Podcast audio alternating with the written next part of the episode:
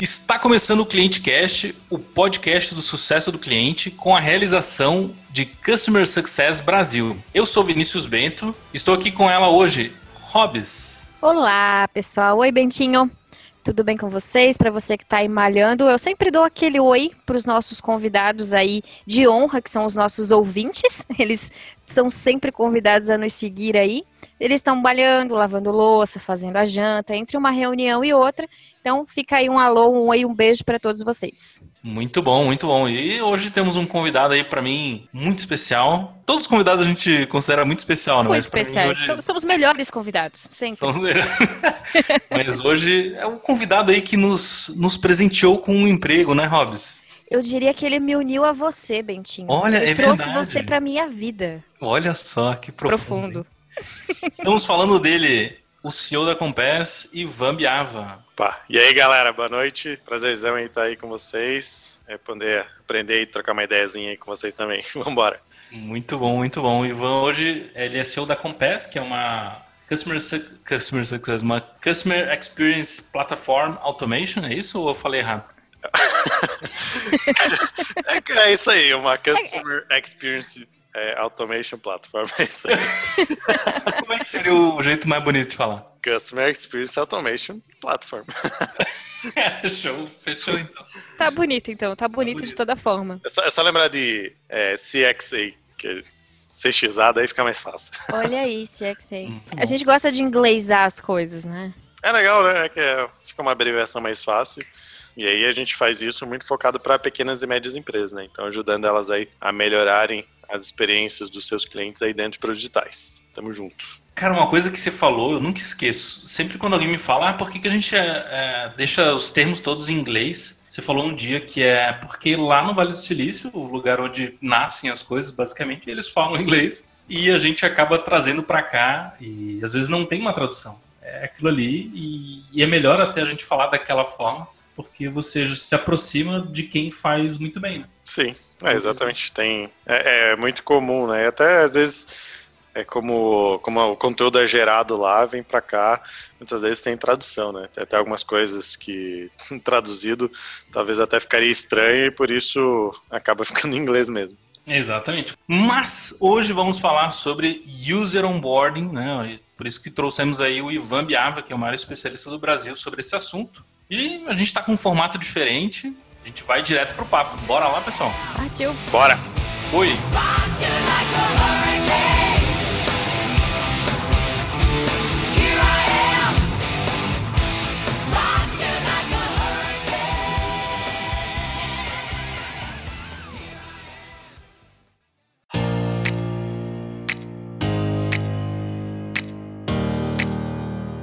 Então hoje a gente vai falar sobre user onboarding aí, que é o, o onboarding do usuário, o primeiro usuário, né? Então já gostaria de puxar aí o que, que de fato é user onboarding, o que, que significa isso na prática, né? O que, que é de fato. Então assim, o onboarding ele tem a ver com muito com o sucesso do cliente, né? Onde a gente vai buscar criar ali estratégias ou um caminho para o usuário atingir o sucesso o mais rápido possível no primeiro contato que ele tem com o produto. Então, quando você fala de onboarding, você está falando do primeiro contato, levar para o sucesso. É, e esse sucesso ele não pode ser um sucesso demorado de ser, de ser entregue. Né? Não adianta falar assim, ó, a gente vai começar a usar o produto hoje e daqui seis meses você vai ter um sucesso. Né? Então, pessoas tendem a desmotivar né, nesse tipo de, tipo de comunicação.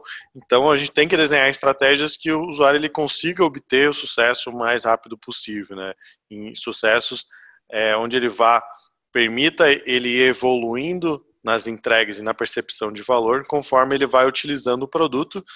É, não necessariamente é um produto digital, mas é muito mais comum ver em produtos digitais, uhum. porque é onde a gente tem mais controle das métricas, da experiência do cliente, mas obviamente que isso pode ser aplicado em outras frentes também. Muito bom. Até ia te perguntar se era possível colocar, aplicar o mesmo conceito produtos offline. Né? É legal. Hoje, se você olhar, por exemplo, a experiência de uma loja do varejo, a empresa ela também precisa entregar um sucesso e aquele a, a, o desenho do caminho para o sucesso a gente ele também pode ser pode ser projetado, né? Então, se eu quero, entro numa loja de roupa, eu quero achar, por exemplo, uma camiseta que tem a ver com o meu estilo. Então, se a, a loja é desenhada para que eu consiga ter sucesso o mais rápido possível, eu estou desenhando um processo de onboarding ali. Obviamente que a metrificação do, dessa experiência talvez, se, com certeza vai ser diferente um software, por exemplo, mas ali eu também posso me utilizar de métricas de movimento, de, enfim, de movimentação do, de uma pessoa dentro da loja, enfim, vai ter outras métricas, né, um pouco mais envolvendo hardware, mas eu poderia sim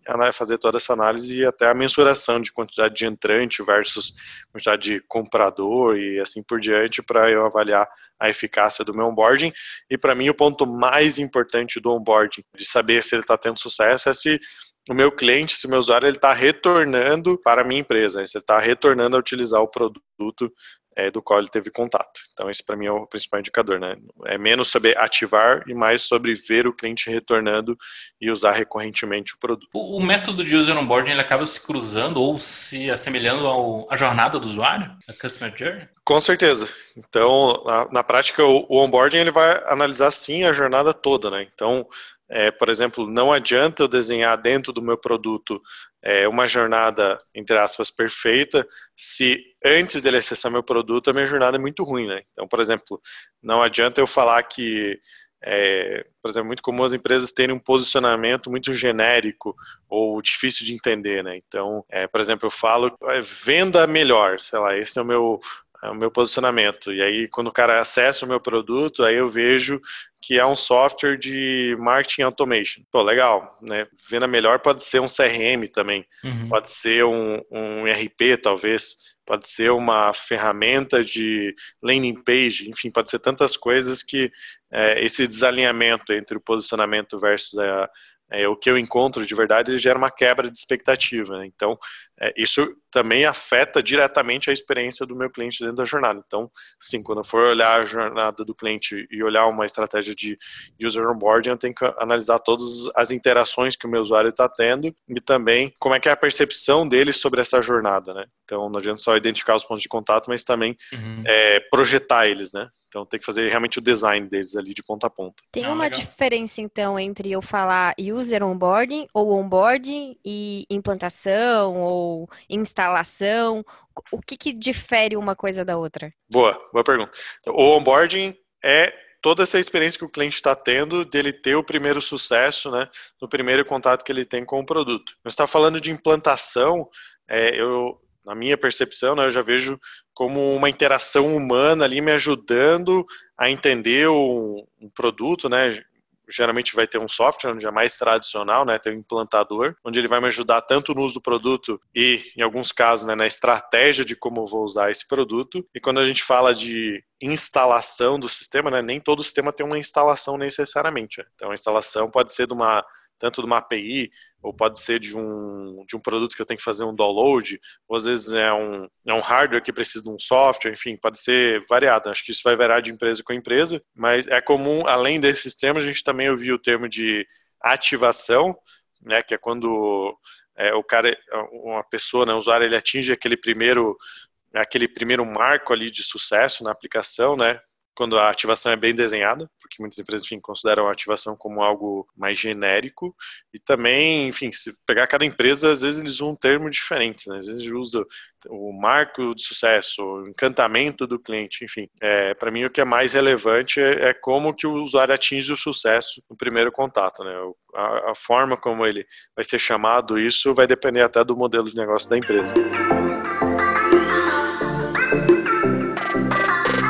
Bom, muito bom. E como que a gente cria um user onboard, assim, de fato, pensando aí num cenário que geralmente o pessoal que ouve se interessa pelo Customer Success tá geralmente atrelado a ferramentas online, né? softwares e serviços nesse sentido. Como que a gente cria o user onboarding na prática, meu cara? Então, para mim, o primeiro passo é o passo onde as empresas mais gostam de negligenciar, é a etapa de entender realmente quem que é o meu cliente, né? Qual que é a persona ali, com quem que eu estou falando, é, porque eu preciso entender como é que essa pessoa se comunica, é, quem ela é, o que ela fala, o que ela ouve, etc., é, para eu conseguir me comunicar com ela de uma forma assertiva. e também nesse processo entender de fato o que é sucesso para o meu cliente, né? Apesar de a gente estar tá falando aí com né, dezenas aí de pessoas de customer success, né? E esse é o dia a dia aqui na Compass, né? Nosso principal público, onde todo o produto é desenhado para atender uma pessoa de customer success, customer experience, etc. É, é muito comum a gente perguntar para a empresa o que, que é sucesso para o cliente, e ela não ter uma resposta clara. Então, e essa falta de clareza geralmente vem pela falta de contato com o cliente, né? Então, e aí é, é, eu gosto de pontuar isso porque eles falam, ah, pô, Ivan, mas eu falo com meu cliente todo dia. Legal, mas o que, que tu fala com o teu cliente? Ah, eu faço implantação, eu falo com ele quando ele pede churn, aí eu tento reverter, eu atendo um suporte. Tá, legal, mas em que momento você parou é, de só reagir sobre as situações para você uhum. proativamente ir lá falar com ele e falar, cara, como é que você, dentro do nosso produto, qual era o problema que você tinha quando você acessou o nosso produto? É, o que, que você considerou? O que, que, é, o que, que é a métrica de sucesso para você? Como é que você mensura o ROI na, na nossa aplicação? Né? Se você não souber essas respostas são perguntas simples, é, você não você não vai conseguir direcionar o onboard de uma forma correta. Né? Você vai acabar criando vários caminhos que talvez não levem a lugar nenhum. E isso, isso é muito comum. Né? A gente passou anos aí trabalhando com empresas de software e isso é muito comum. Né? A empresa vai lá e fala, a gente fala, cara, o que é sucesso para o cliente? O cara fala assim, ah, cadastrar um produto é sucesso para o meu cliente. Eu falo, cara, então você está me falando que quando o cara fala, ele cadastra um produto, ele dá um pulo assim e fala, caramba, cadastrei um produto, que sucesso que eu tive. O cara fala, é, não é bem assim, tá. Então, se não é, por que que não é? Uhum. Ah, é porque depois de cadastrar um produto ele tem que fazer tal, tal coisa e tal coisa. Tá, legal, ele faz isso e onde que ele percebe o valor disso, né? Não adianta, é, é, o valor não está ali, né? O valor não está em cadastrar um produto, o valor está talvez do que ele do que ele consegue extrair após ele cadastrar um produto. Enfim, tem que entender essas dinâmicas aí e o que está realmente por trás do sucesso do cliente. Sim, que é muito comum, por exemplo, o cara fala que quem entra na plataforma dele quer colocar uma a foto no perfil, né? Eu já até falei isso aqui no, no podcast, que aí o cara entra no, no sistema e quer fazer com que o cliente coloque uma foto no perfil, mas o software dele é para gerar nota fiscal, saca? Sim, exatamente. Para o cara é, é totalmente relevante. Eu falo, cara, literalmente foda-se colocar uma foto no meu perfil. Tipo, eu não sei nem se esse sistema vai me atender. O que você está me direcionando para colocar uma foto, sabe? Então, é, está tá muito desconectado, né? E aí Sim. isso faz com que quebre a experiência do cliente, né? Ele vai olhar, não vai fazer sentido para ele, e ele vai querer fugir disso e falar, cara, deixa eu fazer o que eu quero fazer, sabe? Sim. É, quando eu vou criar uma, uma estratégia para user onboard, geralmente eu tendo a olhar como é que é a jornada do cara, se ele já tem alguma métrica por detrás, se ele usa um Mixpanel, por exemplo, alguma, algum sistema que me diga como é que está a jornada do cara, como é que ele, é, quando ele entra no software, por exemplo, quantos acessos ele tem ali no perfil de login, por exemplo. Depois do login, quantos acessos ele tem na página de cadastro ali, de, de formulário e tal depois do formulário, onde que ele clica no primeiro momento dele, né? Com base nisso, a gente já consegue entender um pouco o que, que é o, o primeiro valor do, do, do cliente, né? Não, legal. E aí, a minha pergunta para ti é como é que a gente consegue medir a eficácia do, do user onboarding uh, na prática, né? Boa, essa é uma ótima pergunta. Até o cenário que você falou da empresa traquear o uso do produto é um cenário que não é, infelizmente, é atípico. Né? Geralmente as uhum. empresas elas elas têm muito mais conhecimento sobre o que, que acontece dentro do marketing e da, de, do processo de vendas da empresa do que acontece dentro do seu próprio produto, né? Que eu acho bem Mas bizarro. por que, que você acha atípico? Por que, que as pessoas não pensam na métrica? Por que, por que, que, por que, que tem essa dor, né, cara?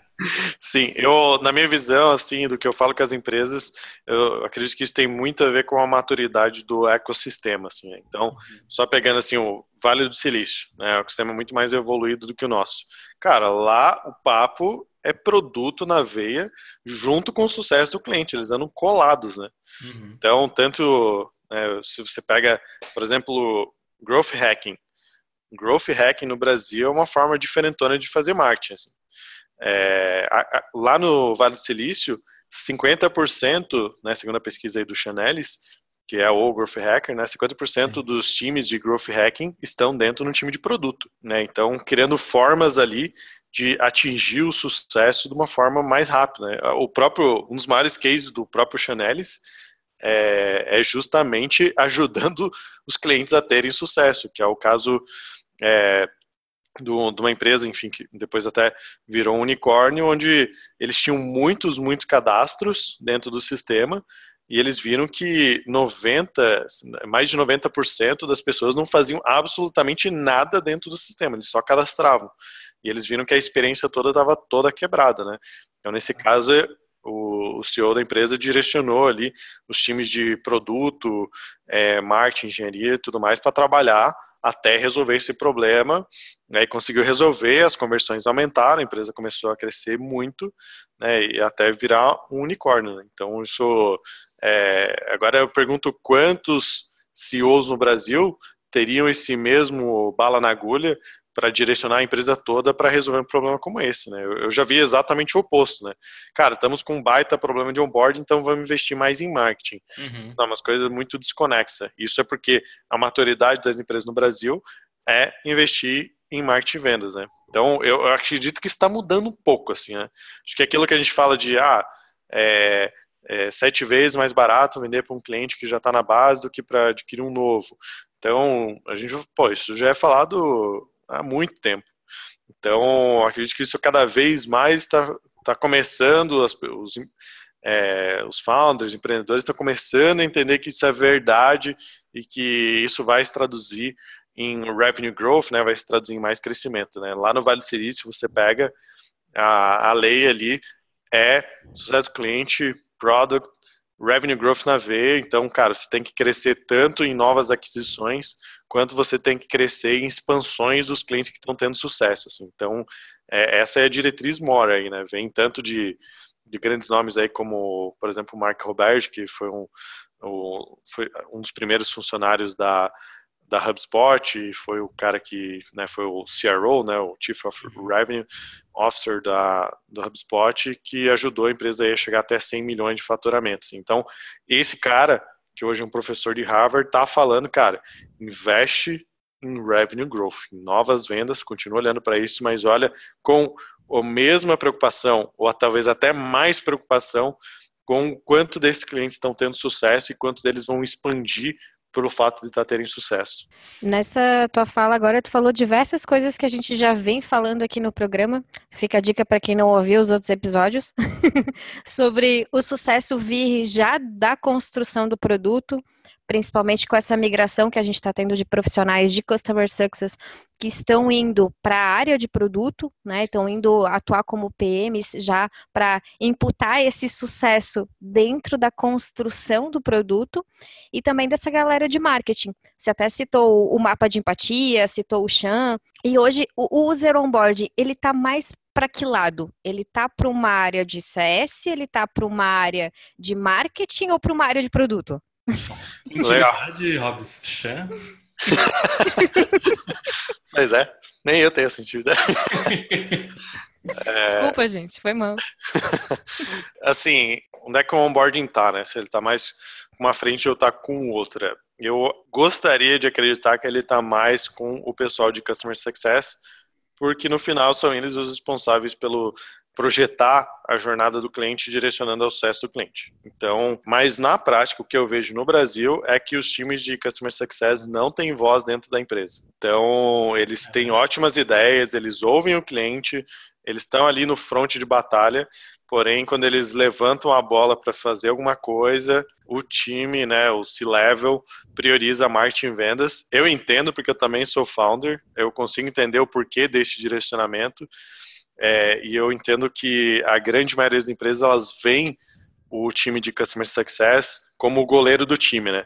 Se se defender o, o chute ao gol não fez mais do que o trabalho, é, se levou gol ele é o, é o perdedor, né? Então ele fica numa situação onde, né, se levou churn, é, ele é um cara ruim da história, se, se não levou, é, não fez mais do que o trabalho. Isso é complicado, porque tanto o churn está ligado a todas as áreas aí da empresa, né, pode estar tá muito ligado à falta de entrega de valor dentro do produto, por exemplo. Então, eles não têm voz, isso é, me preocupa pra caramba. E assim, na prática, a gente vê aqui na, na própria Compass, né, quem cuida de projetos de onboard, varia, acaba variando de acordo com o modelo de negócio da empresa. Então, por exemplo, se a empresa trabalha com trial freemium, muitas vezes é, é a pessoa de marketing que está responsável por gerar ativação e gerar vendas dentro do, do trial. Então, acaba sendo uma pessoa de marketing. É, via de regra, quem, por exemplo, usa a Compass para onboarding, é, ou quem cuida das estratégias e tudo mais, geralmente é uma pessoa de CS mas com pouca voz dentro do time. Isso é realmente preocupante, né? Você coloca alguém lá na cara do gol para falar com o seu cliente e você não escuta o que o seu cliente está falando, se você não escutar o seu CSM ou o seu CSI, né? Ele acaba sendo o porta-voz do cliente aí. É uma grande responsabilidade para a empresa que tem esse profissional e não valoriza o quanto de informação que esse profissional pode trazer para todas as outras áreas. Exatamente, na verdade ele acaba nutrindo e o que, eu, que eu me preocupa também é porque esse time ele não tem voz, ele muitas vezes acaba ficando isolado no time. Eu já vi em várias empresas o time de CS ser boicotado, consciente ou inconscientemente pelas outras áreas. Né? Por exemplo, é, é, time de CS e produto tem que estar tá grudado, assim, ó, grudadinho. Inclusive, é, se puder, até trabalhando um do lado do outro. Por exemplo, aqui na, na Compass a gente está gravando as OKRs de, CE, de CX e produto junto. É, de tão próximo que é, assim, porque não tem como, né? É muito comum, assim, é, você ver que, que o cliente está trazendo gaps de uso do produto. É, se o time de CX ele não tem uma fonte ali aberta de, de trazer essa informação para o time de produto e o time de produto realmente tratar essa informação para evoluir, o produto que está sendo oferecido, não tem como, assim, a empresa acaba não evoluindo, acaba drivando o roadmap e tudo mais para coisas que muitas vezes não fazem sentido nenhum. É, eu, eu, fiz um bench lá em São Paulo, recentemente fiz o Safari de benchmark lá, e isso é uma das coisas que eu anotei como sendo algo que eu vi correlacionado nas outras, em várias empresas que eu passei, que era o a OKR em conjunto com uma outra área. E geralmente o pessoal faz em conjunto com produto e com vendas que elas Boa. acabam se correlacionando. Né? Bem... Boa, pra mim faz Sim. todo sentido.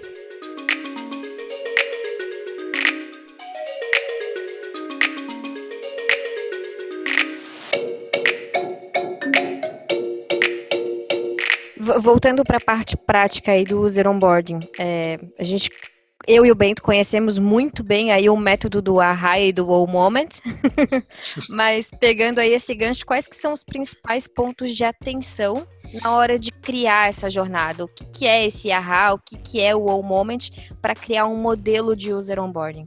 Boa. É, então, primeiro, né, tem que entender o sucesso do cliente e quem é a persona, senão não consigo me comunicar e vou orientar o onboarding de uma forma incorreta. Beleza. Considerando que já fizemos isso, recomendo o uso da ferramenta de Wow Moment aí, é uma questão que a gente desenvolveu aqui dentro e é bastante utilizada aí pelas empresas para mapear é, dados qualitativos e quantitativos sobre a percepção do cliente. Acho bem bacana. Então, ali a gente vai precisar, tendo essas informações, a gente vai precisar olhar para algumas frentes. A gente vai deixar esse link no, no blog post. Então é só acessar customersuccessbrasil.com e aí a gente vai deixar no, no post, esse é o episódio número 17, e a gente vai deixar o link dessa pesquisa lá no, no post, beleza? Boa, show de bola. Então, é, eu, eu olharia para alguns pontos ali, né? Primeiro, o que a gente percebeu dentro do universo de software é que muitas empresas elas querem que o usuário entre no sistema e já saia executando ações. É, só que a gente viu na prática que o cliente ele não está preparado para executar essas ações no primeiro acesso. Então, geralmente, quando a empresa drive alguma estratégia, seja por meio de né, tours guiados ali para direcionar o cara para ação, isso acaba não funcionando porque ele não está pronto para isso. Então, o que, é esse estar pronto? Né? É o que a Rabs comentou aí que a gente chama de aha moment, né? Que é o momento onde o usuário ele vai entender o que, que o produto oferece para a empresa, né? vai entender ali quais são os benefícios que a empresa oferece, como que esses benefícios são entregues e onde que eles são entregues lá dentro do produto, né?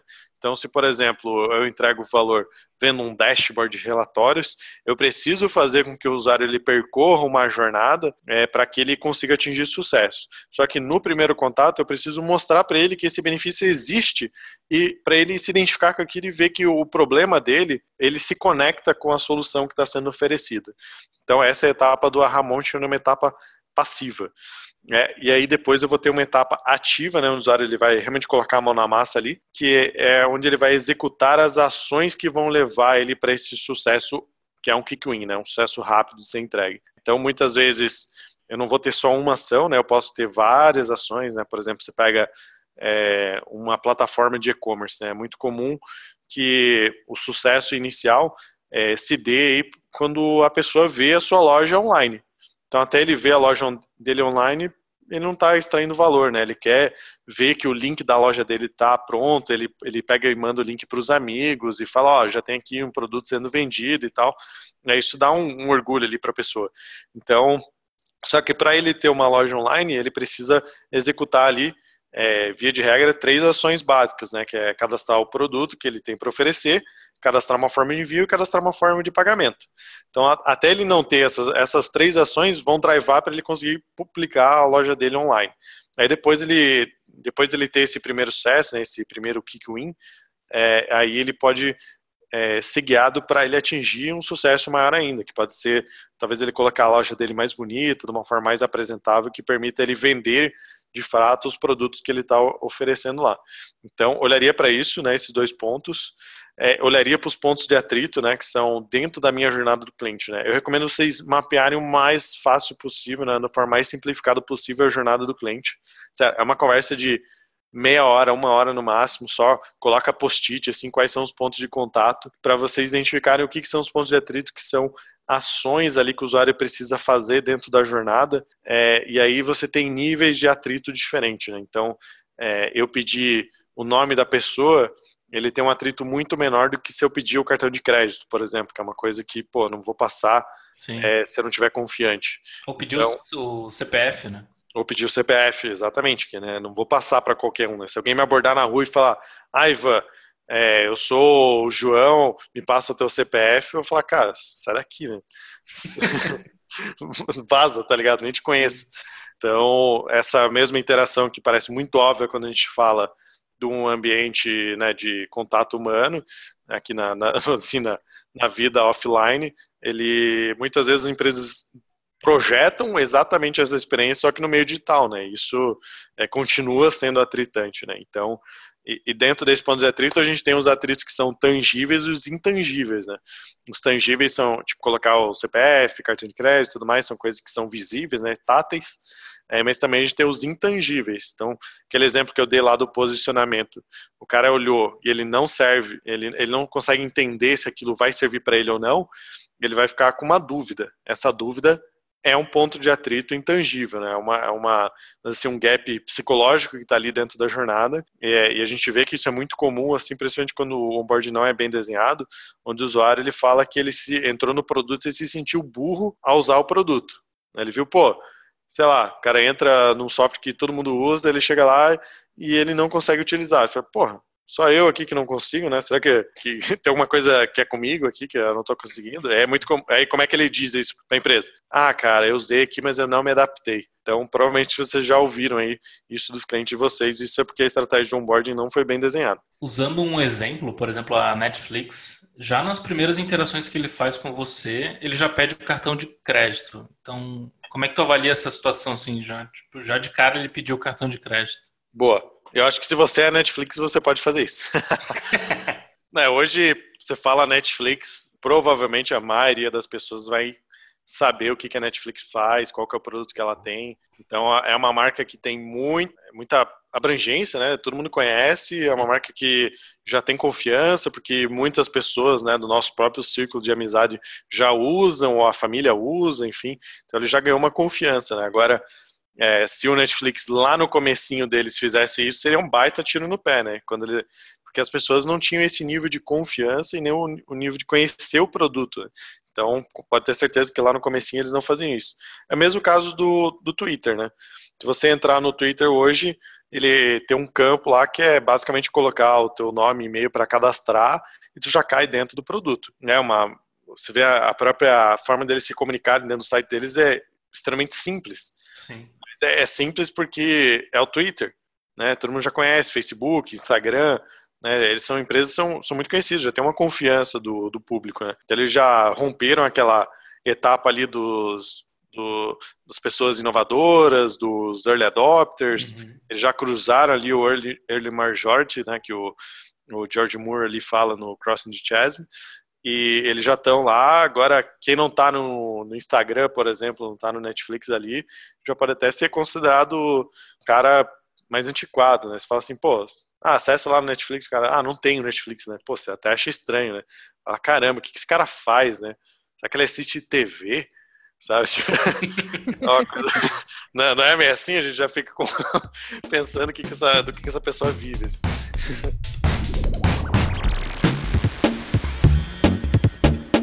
E quando a gente constrói essa jornada, você explicou aí uma, um método, aí toda a forma de coletar essas informações para começar a construir, mas uma vez que eu construí, tá pronto? Eu não mexo mais nisso, ou ele é cíclico? Como é que funciona essa jornada de user onboarding? Vai depender da maturidade da empresa sempre, mas em geral a gente vai ter que mensurar as métricas de uso do produto. Então, né, eu estou falando de um produto digital, eu preciso saber se o meu cliente está tendo é, sucesso lá dentro da aplicação. Né? Eu, eu, vou dar um exemplo aqui da Compass, como é que a gente faz isso.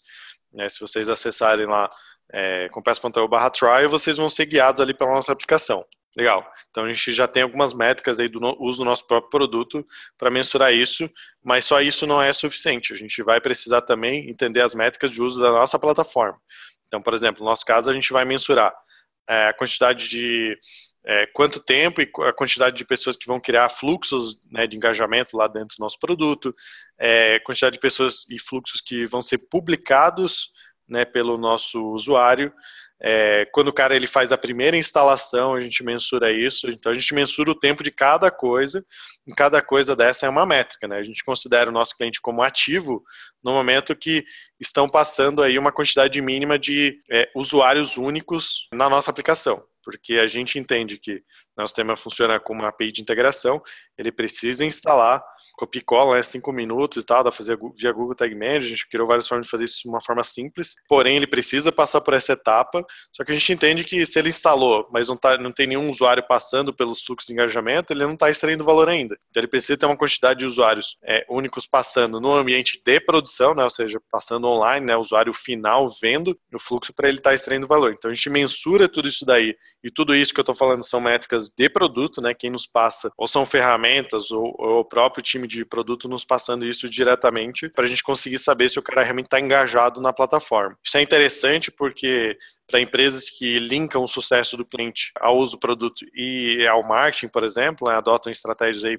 como por exemplo de product led growth, isso é essencial, né? Porque no momento que o usuário ele ativa o produto, você gera o, o famoso PQL, né? Que é o Product Qualified Lead, ou seja, é um lead que foi qualificado lá dentro do produto, né, pelo uso e engajamento no produto. Então isso é importantíssimo porque a gente hoje a gente passa esses caras que ativam para o nosso time comercial fazer uma abordagem de fechamento, por exemplo, porque a gente já sabe que o cara está engajado. Nesse modelo que você falou, então, qualquer empresa pode ter, entender o aha moment, o wow moment do cliente, vai modificar conforme for estudando os resultados. Então, não tem um modelo de empresa que a gente possa falar que o onboarding não se encaixe. Ele é meio que para todo mundo. Sim. Se você tem um produto e precisa entregar sucesso, sim, é para todo mundo. Essa frase parece a minha, hein? Vamos conversar sobre isso. e essa questão, né, de como que eu começo a fazer? Eu consigo começar a fazer com que eu já tenho dentro de casa ou eu preciso de um investimento para isso? Eu preciso de uma pessoa, de um software, de o que que eu preciso desembolsar ou reestruturar para começar a fazer isso na minha empresa?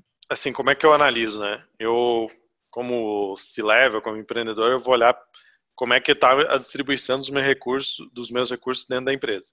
Então, geralmente, eu digo que é, geralmente é aquele é, se fosse olhar o Butch é como aquele, cara que vai na academia e só malha braço e peito. O cara bombadão, aí você olha pra perna é um palito. Assim, o famoso corneto, né?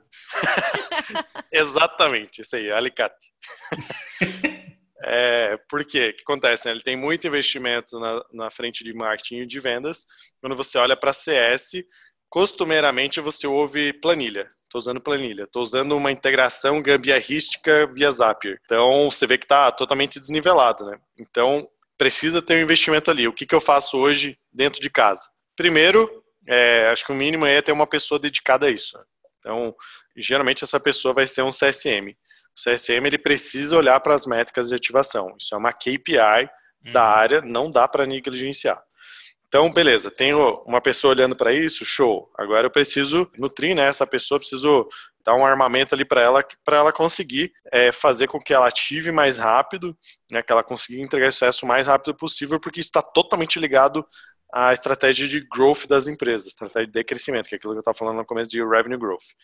No momento que cair a, a ficha do C-level, que ele vê que, na prática, né, não só na, na falatória, que ele vê que a ativação mais rápida, entrega sucesso real, ele gera receita via expansão ou retenção, porque o cliente está renovando, aí geralmente ele tende a investir mais. Então, o que, que eu, eu digo aí para a galera de, de CX, CS e tudo mais?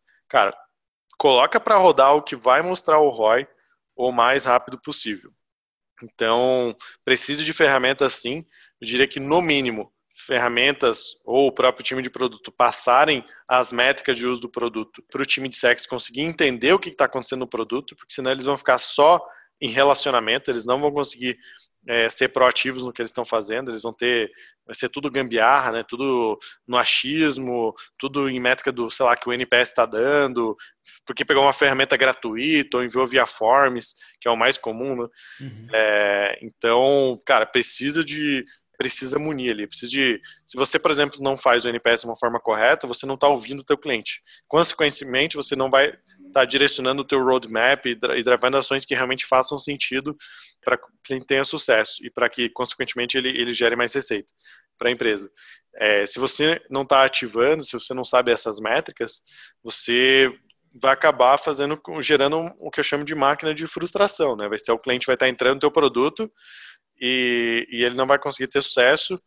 É, muitas empresas vai ter que ficar reagindo a isso, né? Porque o cara vai ficar chamando o suporte, vai ficar mandando e-mail e tal, porque não consegue, ou vai churnar de cara, porque ele fala, ah, isso aqui não me adaptei, não funciona para mim, cancela aí esse negócio. Então, eu recomendo as pessoas de CX direcionarem os seus esforços para conseguir mostrar como que o trabalho deles se traduz em receita para a empresa e mostrar isso para o C-Level mais rápido, porque isso vai angariar mais recursos aí para a sua área. Tem ferramentas disso de traqueamento, tem ferramentas que vão guiar de onboarding, como é a própria Compass, é, ou de NPS automatizado. Enfim, a gente realmente na Compass está desenhando uma solução que pega a cadeia de Customer Experience toda, né, para que não tenha que ficar pingando em várias soluções e que em uma solução única você consiga fazer essas ações, mas tem outras aí de é, tanto de gerenciamento, de CX e tudo mais, que eu entendo até pela robustez da integração e tudo mais, que é, muitas vezes vão ficar para etapas posteriores aí. Mas de início, diria, métrica de uso do produto, rodar um NPS básico para saber a satisfação do cliente e, e, projetar, né, o próprio, entender a jornada do cliente, ter esse ponto de errar moment, moment, ponto de atrito e tal, para conseguir traduzir uma, como que uma experiência melhor se traduz em receita, né? Se for uma empresa SaaS, como é que isso traduz em EMAR. Isso precisa ficar claro. Não adianta vir apresentar relatório e falar, ah, o nosso, a nossa adoção aumentou, ou até o nosso NPS aumentou. Né? O, enfim, o, o C-Level vai olhar e falar, cara, sensacional, faz muito sentido, sei que precisa disso, mas no final do dia ele vai olhar para Net New MR, vai olhar para Revenue Growth e ele vai querer travar o crescimento da empresa. Muitas vezes não fazem o link direto, por mais que saibam que é importante, saibam conceitualmente que faz sentido. Então, ele não olhar na prática como é que isso está se traduzindo em receita, é, o time de CX tende a perder voz. É. Depois é, vamos recomendar que a galera volte naquele episódio onde tem o, o glossário do Customer Success, de a galera entender toda essa sopa de letrinha aí que o Ivo falou. Vai mal, tá, muito no meu dia a dia. É. tem uma coisa, cara, que, assim, para quem tá começando mesmo não tem tração nenhuma, e a, a pessoa geralmente vem me perguntar, ah, que que eu coloco, que ferramenta que eu coloco para para mensurar o, o meu user na verdade, o cara quer automatizar o processo e ele não tem tração alguma. Assim, eu perguntar, ah, mas quantas pessoas tem entrando no teu software, no teu, no teu trial e tal? Ah, a gente está começando agora, então não tem muita. Cara, por que, que tu quer automatizar uma parada que não tem ninguém entrando, sabe? Então, como que o cara consegue nesse nível, assim, sem ter nada, para onde que ele pode partir, assim? Boa, boa, legal. Eu vou, eu vou contar uma historinha que acho que, que ilustra melhor isso aí que está falando. Bem rápido, eu prometo. é, assim, quando você tem. É, a parte de automatizar só faz sentido quando você tem uma recorrência no, no crescimento da empresa, que, que é aquele momento onde você, cara, é, ou eu começo a contratar várias pessoas para o meu time, ou eu vou automatizar. Então, é, vou dar um exemplo. A empresa está lá com 10 clientes é, mês, novos clientes, 10 clientes mês, e aí ela tem já uma pessoa que trabalha como CSM ou fazendo implantação, né? Essa pessoa está fazendo ativação ali e tal. Cara, esse esse cara ele não precisa automatizar o processo, né? 10 clientes mês, é, o, você olha para o CSM, ele está conseguindo dar conta, show de bola. Não automatiza. É, só que esse cara, geralmente ele está negligenciando um outro problema. Né? Pegando um caso de uma empresa que eu falei que tinha esse cenário, eles tinham lá 10 clientes mês. Eu falei, cara, tu não precisa automatizar não é o teu esforço aí. É, no começo, cara, tu tem que fazer um processo high touch, implementa o cara high touch, é, para você entender é, o que, que o teu cliente está, qual que é a expectativa dele, o que, que é sucesso para ele, como que ele se comunica, o que, que é o dia a dia dele. Se você não entender isso, você não vai conseguir desenhar uma estratégia de onboarding mesmo automatizada que faça sentido. Então, para mim, é, é, isso que teria que ser feito. Agora, o problema que eu falei que ele está gerando, que geralmente as empresas não estão olhando, é, é que esse cara que está adquirindo 10 clientes mês, é, vai chegar um momento ali que ele já está com 100 clientes, 200 clientes na base. E aí ele começa a gerar um outro problema, porque ele não está olhando para as métricas de engajamento dessa base no produto.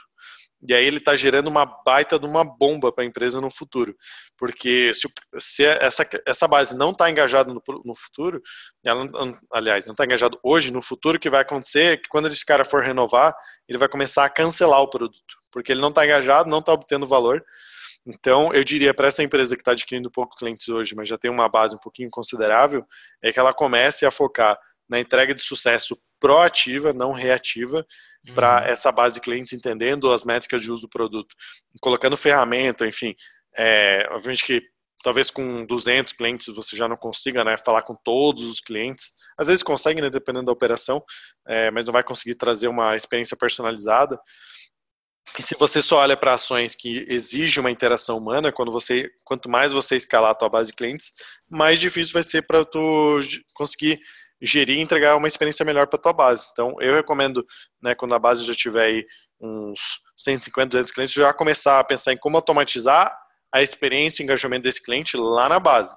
Talvez não seja um onboard o problema, mas na base talvez já seja, e para isso eu preciso realmente entender ali como é que os caras estão usando o meu produto para drivar isso. Então, resumindo, no começo, faz um onboard manual, né, faz o onboarding high touch ali, né, falando com o cliente, entendendo a, a vida dele, o que ele está passando e tudo mais, para tu entender o que, que é a dor do cliente de verdade. A partir do momento que você já está conseguindo dar uma aula, né, consegue fazer um curso sobre o cliente, sobre o problema dele, e você está adquirindo ali clientes, é, tipo 10 clientes mês tudo mais, ainda tu não precisa automatizar, mas quando passar ali talvez para 15, 20 clientes, aí você vai pensar, pô, agora o meu, meu CSM que está fazendo ativação, ele já não consegue mais, não vai conseguir fazer 20. Então eu preciso contratar mais uma pessoa. Aí que eu, que eu peço que tenha uma reflexão ali para ou eu automatizo ou eu contrato. Por que, que eu estou falando isso? Né? Porque ali você está tomando uma ação que para o crescimento da empresa é extremamente relevante. Né? Você sim, é, pode sim. virar uma, uma, empresa altamente cheia de pessoas, né, com uma gestão mega complicada. É, exemplo, é a própria RD seguiu esse nível, esse, esse caminho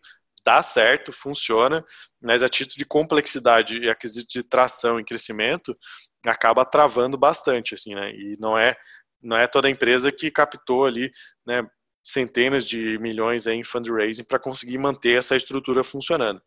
Então, para mim é uma empresa outlier. Né? E nesse caso, é, tu automatizado consegue crescer de uma forma mais enxuta, me, com menos demanda, menos demanda de pessoas e muitas vezes até trazendo uma experiência melhor, né? Eu digo isso, isso também é uma experiência da Compass, né? Tudo que eu tô falando aí também é uma história que a gente viveu. Sim, tanto é que se você perguntar pro Gui Lopes, né, que é um dos sócios da RD, é, o que, que, ele faria diferente, ele, ele fala que ele gostaria de ter investido em, automa em automação, né? Lá, na, lá atrás, para que ele não precisasse né, encher de gente para fazer o onboarding, né? Sim, é, não tenho dúvida, assim, a, a matemática é simples, né? Sim. Eu, se eu com 10 clientes, eu tenho um, um, um CSM que está fazendo ativação, aí para 20 eu preciso de dois, para 30 é 3 e assim vai, né? Eu posso até ganhar uma, uma eficiência ali, mas não, não vai me fazer eu, eu virar o jogo, né? O que vai fazer eu virar o jogo é eu virar um mindset, né? De realmente trazer uma experiência automatizada melhor, assim. Eu, e aí você pega exemplos aí de Zendesk, Slack, né? Você não fica falando com pessoas aí para saber como é que o Slack funciona. Os caras investiram no produto, investiram na experiência, investiram nas automações e hoje você consegue utilizar aí esses produtos tranquilamente sem precisar de, de pessoas. É, então funciona dessa forma. Inclusive, recorrentemente, de uma forma muito melhor do que se fosse high touch. Né? Que apesar de ter essa parte do relacionamento, numa interação humana, é, o, o Zendesk, por exemplo, ele manda um e-mail comparando como é que está a tua operação de suporte comparado com pessoa, com empresas do teu segmento, na tua região do país, eles fazem isso de uma forma automatizada. Para mim, isso é uma forma de escalar a entrega do, do sucesso do cliente. Né? Não só o Zendesk, mas o Slack também faz isso, né, mandando os reports ali de uso do produto, quantas mensagens foram trocadas e tudo mais, tudo isso são indicadores aí de, de sucesso que eles fazem de uma forma automatizada, né? Então não estou falando nem só de ferramentas, mas também de, é, de como é que você desenha o produto, inclusive, para que essa experiência seja entregue. Quando eu te perguntei ali em que área que o User Onboarding está se encaixando aí, você falou que está muito dentro da área de CS. E qual que é a relação com essa área como um todo, com com as outras áreas, inclusive, mas principalmente dentro do DCS. Ele está isolado? Como é que é essa relação? Tá, como é que essas esferas elas estão conectadas, né? É, geralmente, quando você olha para uma estrutura de, de CX ou CS, geralmente você tem lá dentro dessa estrutura um time de suporte, que é, que é o pessoal reativo, né? É, você tem muito como você vê um time de implantação, ativação, onboarding, etc é comum você ver os CSMs, né, que são as pessoas que vão cuidar ali da carteira de clientes ou de uma base de clientes, etc. E também, em algumas empresas, você tem aí times de vão trabalhar a educação do cliente, ou customer marketing, ou outras frentes aí que tem a ver com como entregar o sucesso para o cliente de uma forma mais assertiva. E isso tudo está extremamente conectado, né? Então, é, quando eu falo de onboard, na verdade eu estou falando diretamente do sucesso do cliente.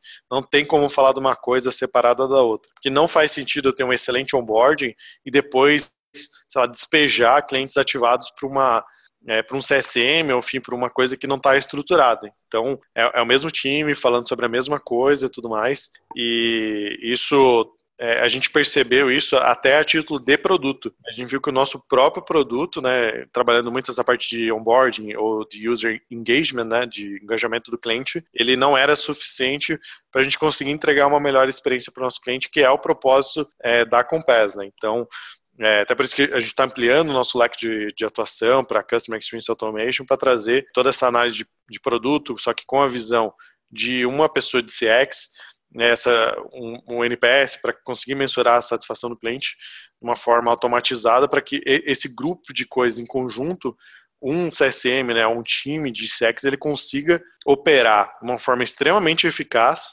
é, sem depender ou depender o mínimo possível de um time de produto, para que ele consiga realmente entregar a experiência do cliente melhor e que isso se traduza realmente em receita para a empresa, né? parar de ser um centro que gera custo para ser um centro que gera receita.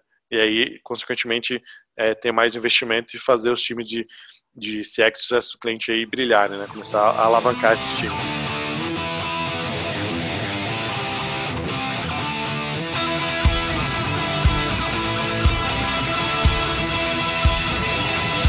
Vamos lá. Então vamos para a parte em que o pessoal gosta, que, né, a gente já até tentou mudar esse bloco, mas o pessoal falou que gosta da, das dicas e a gente traz sempre dicas aí relevantes ao tema. Não necessariamente, mas dicas no geral de, do que ler, enfim. Esse, é, esse bloco é para isso. Então, Robis, qual que é a sua dica desse episódio? As minhas dicas estão sempre aí dentro de, de eventos, né? Sou extremamente apaixonada pela área de eventos e não podia ser diferente hoje. Então, queria falar para a galera ficar super antenada no Customer Success Meetup Brasil. A gente está crescendo cada vez mais. É, chegamos a 14 regionais aí. Então, se você é da Bahia, já tem, é de Salvador, já tem, de Recife, de São Paulo, Curitiba. Inclusive, vai ter em Curitiba dia 8 e inaugurando também no Rio de Janeiro na próxima semana. Hum, agora me fugiu a data, mas também fica de olho lá que no Rio Agora já tem a comunidade de SES que vocês pediram tanto. Então fiquem antenados nesses eventos, conheçam as pessoas da comunidade de vocês, porque é extremamente importante fazer essa troca. É o objetivo do Meetup.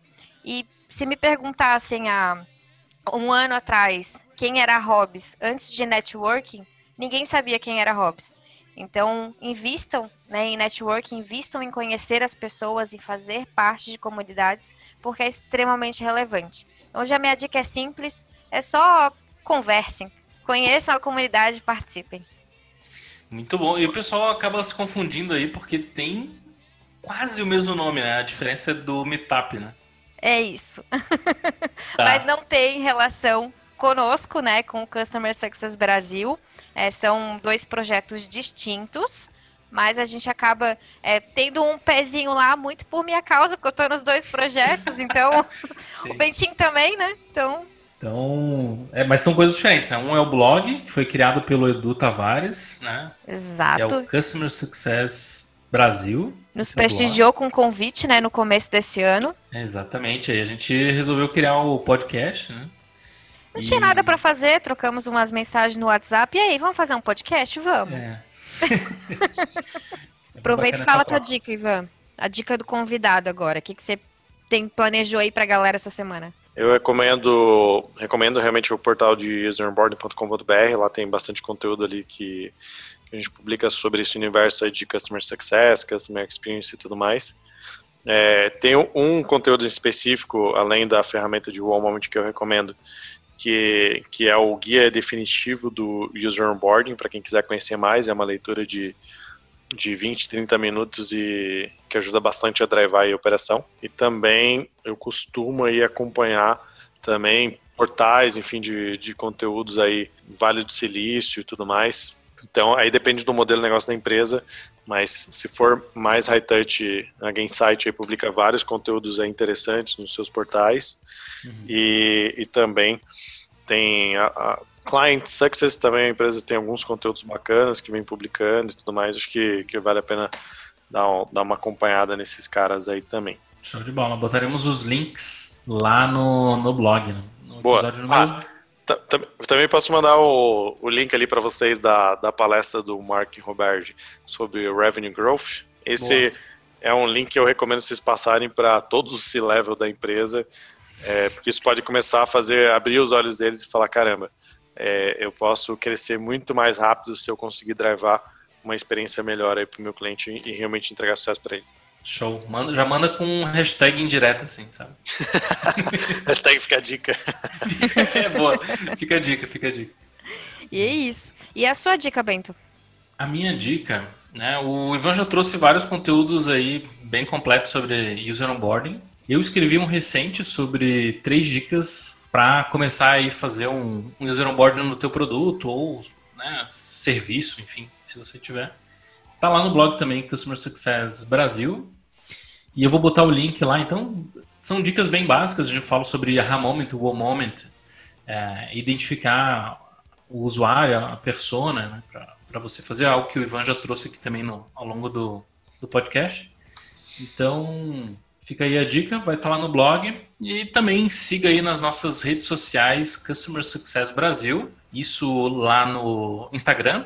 E também assine lá no. A gente já está com quase mil seguidores no, no Spotify. É algo que a gente não fala muito, mas é bem bacana, porque quando a gente já publica, já em poucos minutos já tem mais. Eu publiquei, eu acho que numa segunda-feira, às 23 horas, e no dia seguinte já tinha mais de 100 pessoas ouvindo podcast. Eu, eu vi. Na verdade, eu esqueço que as pessoas podem também seguir no Spotify. É, né? Para quem não se atentou nisso, dá para seguir lá, colocar na lista para ser avisado quando é lançado alguma coisa. Sim. É.